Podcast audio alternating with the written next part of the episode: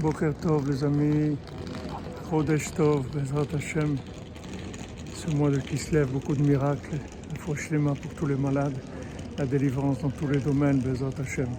Rabbeinu dit de juger les gens positivement. Ça veut dire que il faut chercher un point positif chez chacun. Même les gens qui sont les pires de la terre, il faut trouver un point positif. Ça ne veut pas dire qu'il faut justifier le mal qu'ils ont fait. Le mal, c'est grave, c'est très grave. Mais nous, on ne s'occupe pas de ça. Nous, on essaye de trouver un point positif.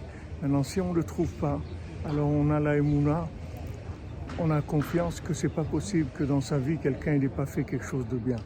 Maintenant, quand on trouve un point positif, ça ouvre une porte pour faire tchouva.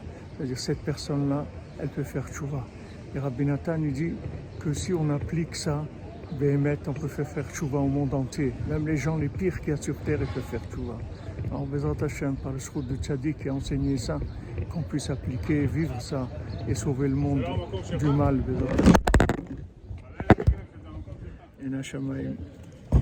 Alors, Chodesh Tov, que des bonnes nouvelles. Portez-vous bien, Shabbat Shalom.